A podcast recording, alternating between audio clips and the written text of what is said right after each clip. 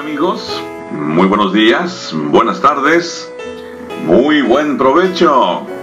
Les saludamos en esta hora en el nombre de nuestro Señor, agradeciendo a nuestra queridísima hermana Ladies, gracias por eh, pasarnos los micrófonos, como se dice, ¿no? Gracias hermana, tan lindos mensajes estas, en estas dos últimas horas que han pasado, motivándonos solamente con la energía y el poder que Dios les da. Gracias, hermana Ladies, porque usted hace un sacrificio increíble y lo hace todo por amor. El Señor, el Señor le añada bendición a su vida. Es, es increíble, ¿no? Es increíble escuchar palabras de ánimo, palabras de aliento cuando, cuando viene de una persona con una situación como la hermana Ladies no, no es fácil, créanme. Yo, creo que en el lugar de ella, perdónenme si digo esto, pero creo que en el lugar de ella yo no quisiera a lo mejor ni que me visitaran, ¿no? A lo mejor ni... ¿Qué puedo decirle yo al pueblo? Si miren cómo estoy postrando, estoy tirado, no puedo, o sea, siento que emocionalmente no estaría bien para... No, no estoy preparado para ello. Sin embargo, al escuchar a la hermana Roleides, usted se la puede imaginar en su oficina, ¿verdad? Ahí enfrente de su computador y predicando la palabra del Señor llena de salud. No es así. Pero aún, aún, en la forma que está, por el, problema de salud que tiene, eh, tiene palabras de ánimo, de aliento, y no se distingue que estuviera enferma. Hermana Ladies, el Señor le bendiga abundantemente su ejemplo, su ejemplo vívido nos ayuda para poder seguir adelante. Gracias, porque sabemos también que lo hace con, con muchísimo cariño. Muy bien, vamos a orar, mis queridos hermanos, para iniciar nuestra programación de Radio Joven Adventista. Te invito, te invito a orar. En esta hora, Señor, te doy gracias por los mensajes de esta mañana, por todo lo que ha sucedido, palabras de ánimo, palabras expuesta eh, en estas horas de la mañana y hasta este momento. Gracias porque tú usas a tus hijos e hijas para traer palabras de ánimo, Señor. Gracias. Ahora pongo en tus manos a tus hijos e hijas que están pasando alguna situación complicada de salud, eh, tal vez de algún problema legal, problemas con las autoridades, con los hijos, con la familia, la esposa, el esposo, todo lo ponemos en tus manos para que tú le ayudes o les ayudes a arreglar cualquier problema, por muy difícil que éste sea, Señor. Te ruego que te apiades de tus hijos. También por aquellos que están agradecidos contigo por las bendiciones derramadas, por el don de la vida, de la salud. También recíbelo como un olor grato ante tu altar. Recibe los agradecimientos de nuestros amigos, de nuestros hermanos, porque lo hacen con todo su corazón. Ruego, Padre, que al iniciar esta programación de mensajes de fe, que todo lo que se haga y se diga sea para glorificar tu nombre y también para que nuestros amigos, todos los que escuchan, inclusive para mí mismo, podamos ser edificados. Que cada palabra, Señor, que salga de la boca de tu siervo, pueda ser sazonada con sal, pero venida desde tu altar. Lo rogamos en el nombre de Jesús. Amén. Amén. Vamos entonces, antes de escuchar la palabra del Señor, a cantar este canto con nuestro amigo Felipe Garibo. Ya nos lo estamos aprendiendo. Esa luz es Jesús. En medio de una situación compleja, difícil, en medio de situaciones donde dices, no, no, no, esto no tiene solución, no tengo, no tengo una cura para mi enfermedad, esto no veo que venga una pronta solución a mi problema, eh, llámese lo que sea, a lo mejor el problema con usted mismo, ¿no? Detrás de todo aquello o enfrente de allá está nuestro Señor Jesús mirándole, esperándole. Esa luz es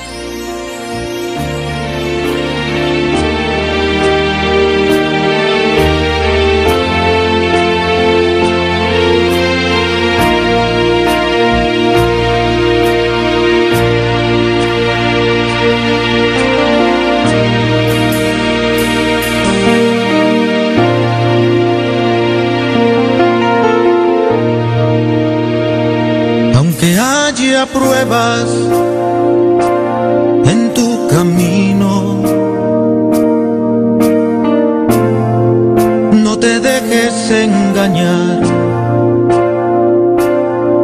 El enemigo acecha y diariamente inventa miles de cosas para hacerte mal aunque haya pruebas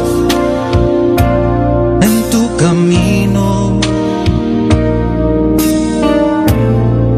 El Señor te guiará.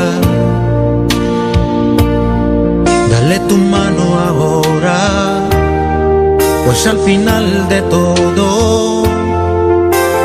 Él te sostendrá.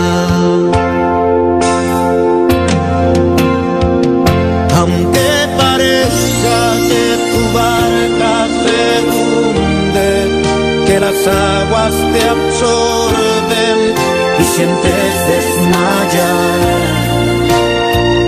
No te preocupes que al final de ese túnel una luz de esperanza aguardándote está.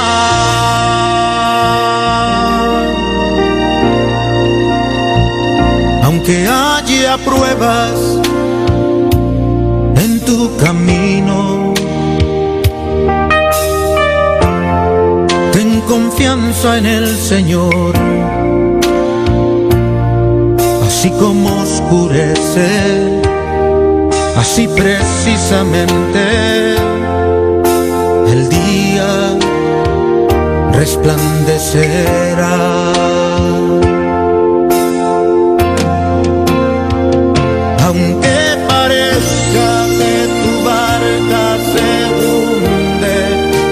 Las aguas te absorben y sientes desmayar. No te preocupes que al final de ese túnel una luz de esperanza aguardándote está.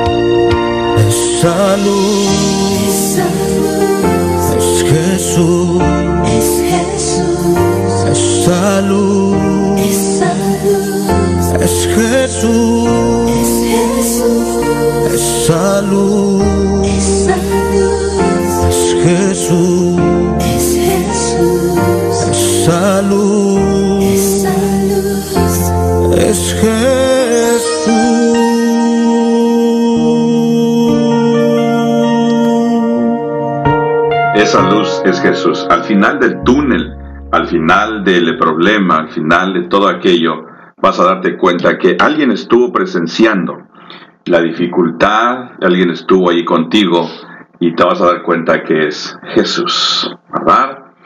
Muy bien, quiero saludar a mi hermana Nay, ahí también está en sintonía. Dios te bendiga, mi querida hermana. Eh, venimos estudiando acerca de la vida de José. Mientras estamos estudiando la vida de José, recuerden ustedes que este tema nos trajo hasta aquí porque estamos revisando la vida de Jacob. Jacob, el siervo de Dios, el patriarca, es conocido ahora, para el pueblo de Israel en la actualidad, es de suma importancia escuchar Jacob o Israel. Israel es una nación que lleva su mismo nombre en honor, en honor al patriarca, un nombre de suma, de suma importancia. Al parecer, uno cree que cuando tu padre es un hombre que tiene mucha experiencia, es experto en muchas áreas de la vida, sus hijos van a reflejar lo mismo, pero no siempre sucede así. Ustedes han podido apreciar la capacidad de los hijos, ¿no? De los hijos de, de Jacob, los hijos un poco rebeldes, un poco criminales, un poco, un poco de todo, ¿no? Y sin embargo, dice que Dios no se avergüenza de ser llamado el Dios de ellos. Porque dentro de ellos, dentro de esos hijos, malos, perversos, con mente inclinada tal vez solamente al mal, al grado de querer matar a su hermanito, hacerle tanto daño y venderlo sin comparación, misericordia alguna, ¿verdad? Nosotros también, de alguna forma, eh, formamos parte del pueblo, del pueblo de Dios. Pero mientras estamos revisando la vida de Jacob, de sus hijos, hay uno que nos ha llamado la atención, que ha captado nuestro interés. Saludo a mi hermana Jolie Mayo. Gracias por su sintonía. Entonces, esta, esta historia nos ha llevado eh, prácticamente a analizar paso por paso la vida de José. Un hombre que podríamos decir, como dijo o como se dijo de Noé y como se dijo también de Job. Uno, y como se dijo de David, un hombre de acuerdo al corazón de Dios, un hombre perfecto, recto, temeroso de Dios y apartado del mal. Toda la vasta experiencia de José, hasta los 30 años donde lo tenemos en este momento, no hemos encontrado por ahí donde él reniegue de su Dios, donde él cometa algún error y que quede marcado en su vida.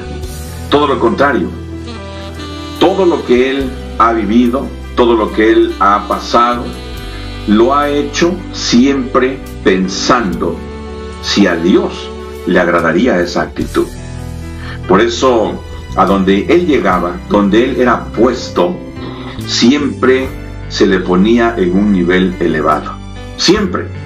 Desde que él llegó con su papá, con sus hermanos, ¿verdad? Él fue convertido prácticamente en el mayordomo, en el principal de ellos. Después que es vendido, llega y es el mayordomo, el mayordomo principal de los mayordomos allá en el área administrativa, cuando trabajaba con Potifar. Después, cuando estuvo en prisión, inmediatamente, unos días después, se le entregan las llaves de la prisión, de la cárcel, y ahora se encarga no solamente de abrir y cerrar la cárcel, sino de que todo marchase bien con los presos, con los reclusos ahí. Es decir, a donde él llega siempre es elevado, es un, es un joven, un hombre de alto nivel. Y alguien puede decir es de otra esfera, es que ya tiene suerte, es que el que ya nació para esto, es para esto, etcétera, etcétera. Déjame decirte que mientras venimos revisando la Sagrada Escritura, no es, no, no es un tipo de muy buena suerte, ¿ok? Miren todo lo que le ha pasado, todas las desgracias que le han acontecido. No ha sido fácil para él. Todo eso, todas las cosas negativas, le han servido, sí, para poder eh, tal vez controlar, manejar su carácter. Recuerdan ustedes que él cuando su padre lo puso como el mayordomo, como el jefe, como el príncipe, como el primogénito de todos, se le, estaban, se le estaba comenzando a subir el orgullo. Con el vestuario que su padre le dio, él sentía que era el jefe ya. Y a todo lo que él pedía, al nomás tronar un dedo, o tronar los dedos, como se dice, eh, se tenía que hacer. Inclusive Allí soñó que todos sus hermanos, inclusive a su mamá, su, su papá, incluyéndolos, también venían a postrarse delante de él. Ya sus pensamientos estaban pasándose un poquito, ¿no? De lo que es normal. Fíjense, fíjense ustedes. Así que, mis queridos amigos, Lupita Arismendi, Dios te bendiga. Eh, un fuerte abrazo para ti. Imagínense ustedes eh, cómo tuvo que ser probado José, pasar por todas estas experiencias negativas para llegar a ser lo que ahora está a punto de suceder. Y nos quedamos aquí donde el faraón, después de estar en las sesiones con los magistrados, con los adivinos, es decir, con los abogados, con su séquito de, colaboradores. Como ellos están avergonzados, ellos no tienen, no les voy a decir que no tienen ni voz ni voto, pero aunque tienen la voz, aunque son personas puestos por el pueblo, aunque son hombres que han sido elegidos para llevar a Egipto adelante, están sorprendidos todos al ver que un hebreo, al ver que un expresidiario revela el asunto del rey, soluciona el problema, abre la carpeta, soluciona el problema que allí estaba, que nadie podía solucionar, y ahora todos, de común acuerdo, aprueban de que José sería el hombre que sería capaz de llevar adelante este gran proyecto.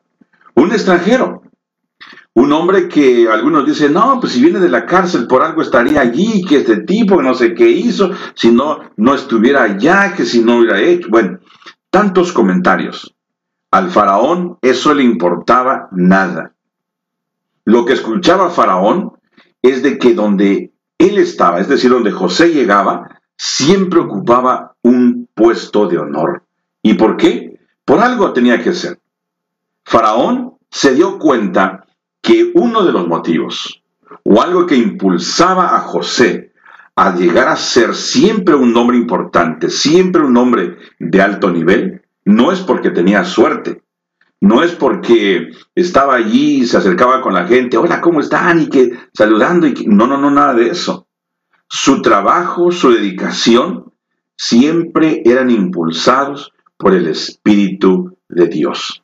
Por eso lo vamos a escuchar aquí hablar, es decir, vamos a escuchar al mismo faraón aquí diciendo estas palabras en la reunión que tuvo con todos los hombres, sus consejeros, los sabios, etc., se pone de pie en el versículo 38 eh, y en el capítulo 41.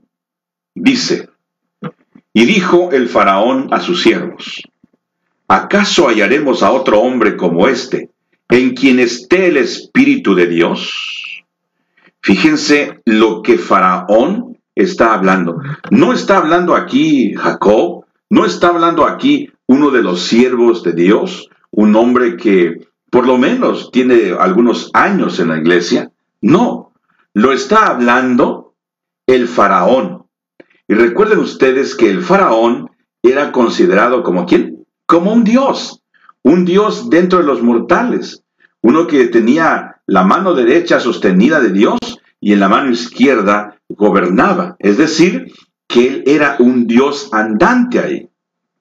Pero olvidó o dejó de lado su creencia, dejó de lado lo que él realmente era para entonces reconocer al Dios de José.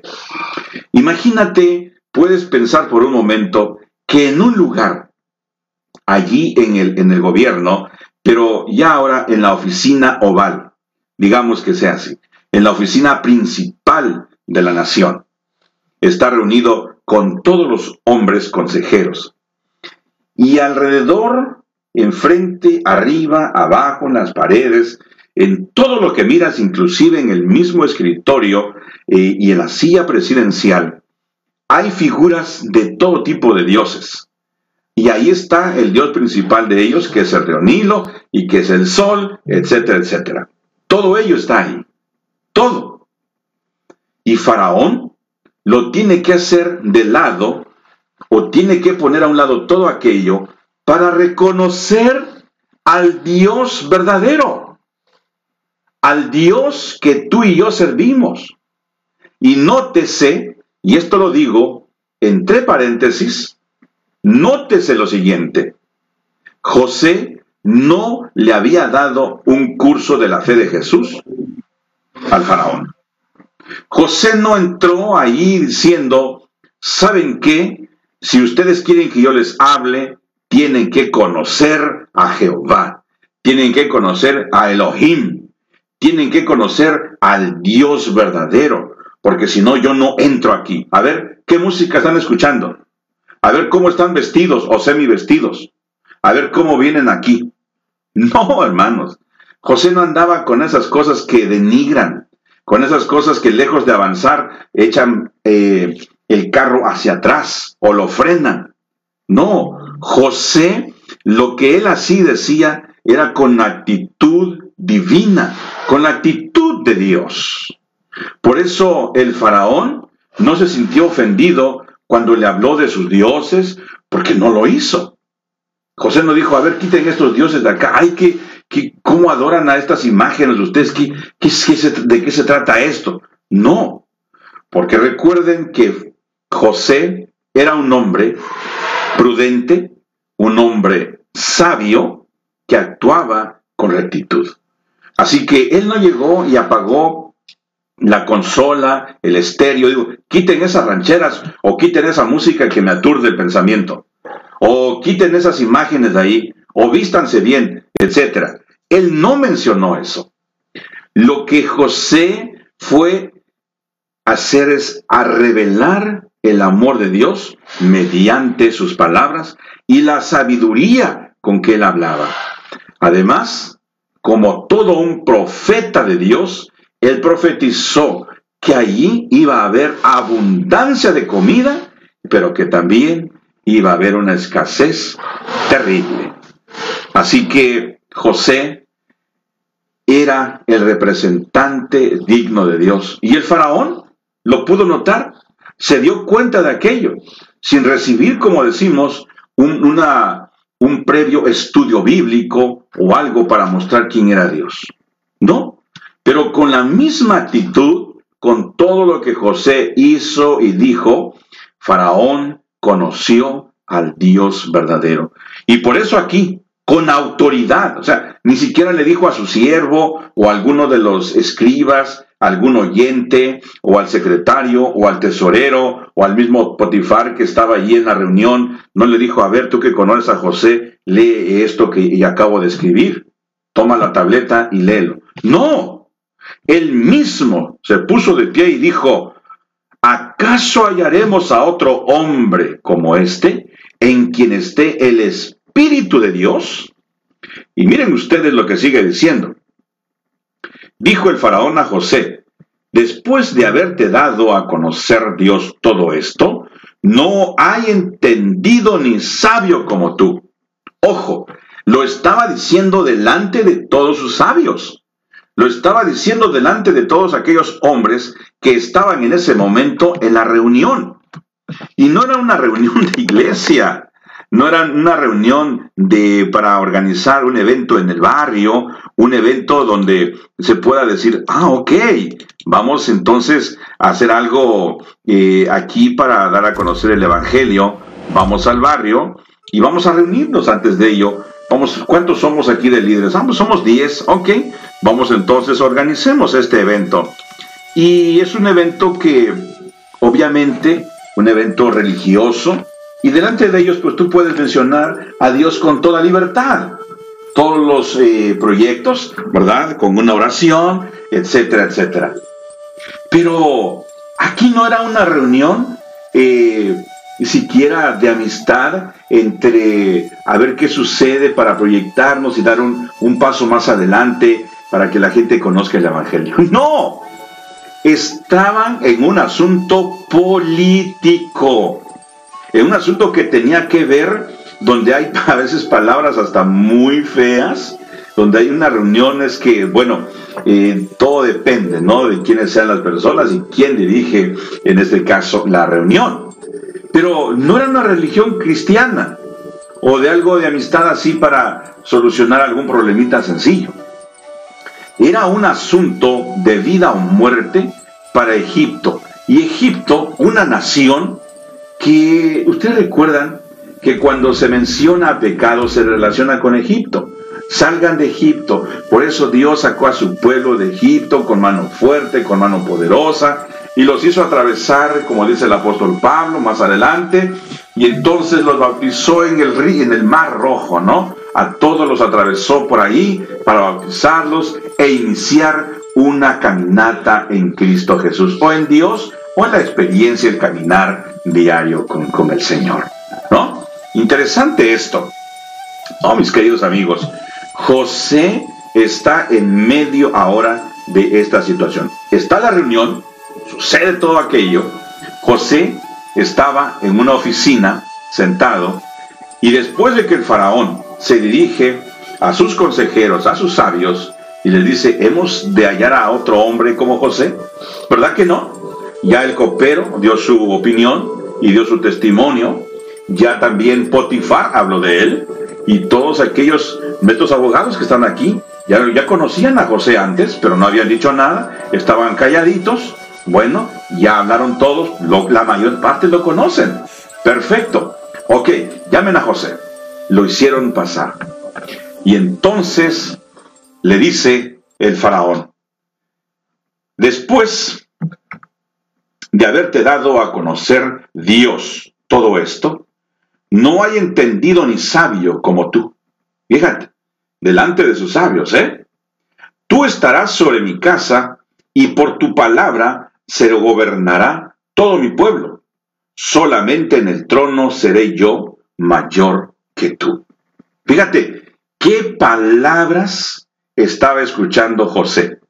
José parece que no podía creer lo que escuchaba en ese momento. Pero si venía de la prisión, y algunos dicen, no, cuando uno sale de la prisión después, después de estar un año, dos años, cinco, diez años como José, pues vienen deprimidos, vienen con sueños de no sé qué tipo, vienen, y eso es normal, porque una persona eh, no puede salir de la prisión contenta, feliz, cantando, es muy difícil, ¿no? Aunque algunos conocen a Dios ahí, conocen el Evangelio, y hay un cambio en sus vidas, de todas maneras hay como un cierto tipo de trauma en las mentes de las personas. Y pueden decir, no, pues yo soy libre en el Señor, aunque estoy preso aquí, etcétera, etcétera. Pero hay un trauma.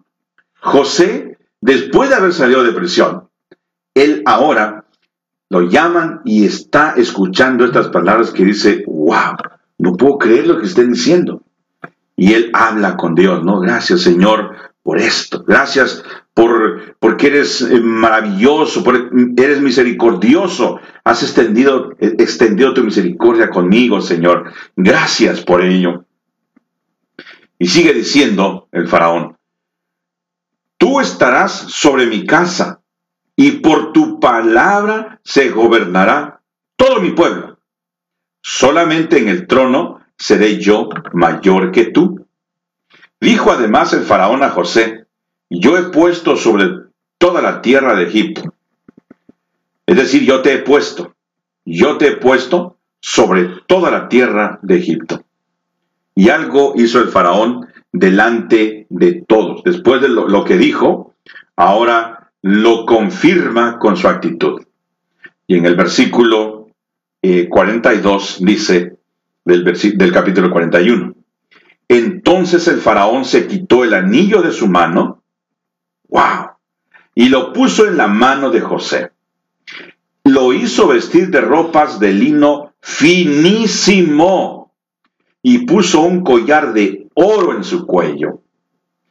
Lo hizo subir en su segundo carro y pregonaban delante de él, doblad rodillas. Así quedó José sobre toda la tierra de Egipto. Miren todo el proceso. En la siguiente edición vamos a ver cómo José es llevado a toda la comunidad para que se proclamara como el gobernador allá de Egipto. Pero miren ustedes, cuando el faraón se pone de pie, y es que a veces nos imaginamos, voy a hacer un paréntesis aquí, es que nos imaginamos que José solamente estaba en la cárcel y que Faraón nomás estaba ahí en el palacio. Así que hay un, hay un siervo, hay uno que está con un taparrabos y agarrando, cargando algo en su mano, que es para darle aire al faraón. Entonces va a traer Egipto de la cárcel y luego lo lleva ante el faraón. Y ahí le adivina el sueño y estoy acá y, luego le, se quita el anillo.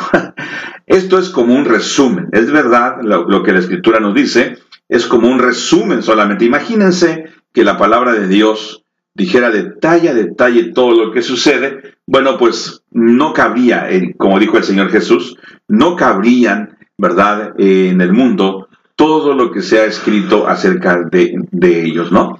Entonces solamente da como un resumen. Pero cierro el paréntesis. José no venía así todo sucio y llegó ante el faraón. El faraón no solamente estaba con un siervo de taparrabos ahí, no, era la nación poderosa en ese tiempo. Así que había un séquito, había todo un protocolo que seguir, un proceso. Y ustedes no, piensen que en la oficina de este hombre, del faraón, era una casita allá en el desierto. No, era todo un palacio. Había que caminar por los pasillos y con un estilo que le caracterizaba solamente a la élite en aquel tiempo. Y José lo hacía muy bien. Y delante de todo su séquito, delante de toda aquella, gente importante en ese tiempo, el faraón, y delante de sus dioses, ¿verdad? Dice, no hay otro hombre como José en quien mora, en quien esté el Espíritu de Dios. No hay otro hombre sabio, aquí en este lugar que alguien como tú, José. Tú eres ese hombre que necesitamos. Así que no te vamos a pedir si tú quieres hacerlo, el trabajo, el proyecto. ¿Tú quieres por favor ayudarnos?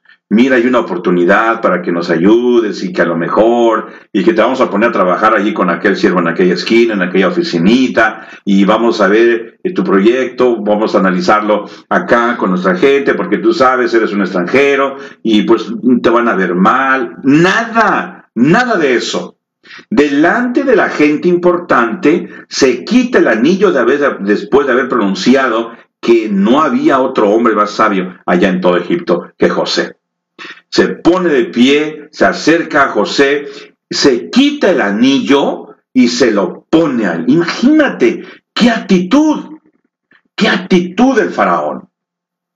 Y José, acercándose ahí, recibe el anillo, recibe el collar de oro que se le ponía solamente a los faraones. Ni siquiera le llevaban los pobres, o mejor dicho, los eh, que trabajaban para el faraón, ni siquiera ellos. Ellos tenían su propia, su ropa apropiada, su indumentaria especial, pero el faraón era el único que tenía ese anillo que simbolizaba autoridad, que simbolizaba que era el ser supremo en la tierra. Y se lo puso a José. Fíjate, mi amigo, mi amiga, que me escuchas. El Señor puede hacer de tu vida lo mismo que hizo con José.